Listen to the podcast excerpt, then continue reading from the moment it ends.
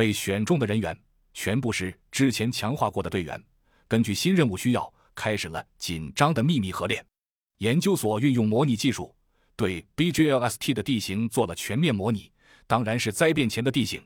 队员们利用三天时间，在 BGLST 的大街小巷中穿梭，一遍一遍地熟悉地形，确认可能有补给的地区，寻找建立安全屋的地域，以及敌方可能的藏身地点。到了第四天。所有人在虚拟环境中几乎把整个 BJLST 踩了个遍，甚至还在仿真的几栋大楼里做了突击和应急撤退演练，成绩优异。应该说，已经具备了在这座城市里搜索敌人、保存自己的能力。到了第六天，所有的前期工作已经完成，队员们各自的回到自己的住所，做最后的准备。甄家客厅，刘丽丽拽着甄笑阳的袖子，想流眼泪，又觉得不吉利。硬生生的忍着，只是拿眼睛盯着甄笑阳看，说不完的不舍。甄笑阳怀里的小糖豆已经睡着了，他知道爸爸明天要出去打坏人，非常高兴，因为妈妈就是出去打坏人了。只有快些把坏人全消灭，妈妈才能早些回来。所以他亲了爸爸脸颊好几下，让爸爸快些把坏人消灭干净。甄笑阳嗯嗯呜呜答应了半天，小糖豆才心满意足的睡去。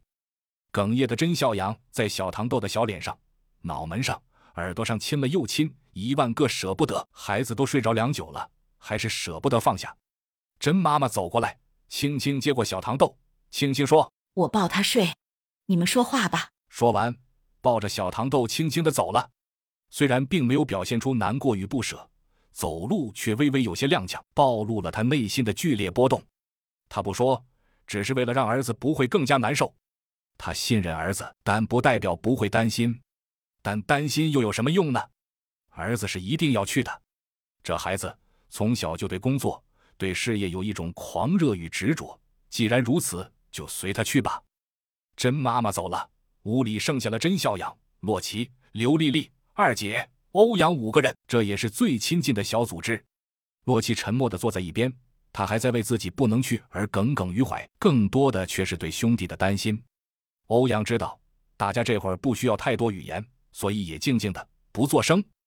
二姐一如既往的平静，淡淡的看着墙角花架上的常青藤。也许是因为气氛太压抑了，甄笑阳忽然说道：“我说各位，其实这事儿也没有大家想象的那么危险，毕竟只是侦查，又不是拼命，只要小心一点，不会有事的。”还是没人作声。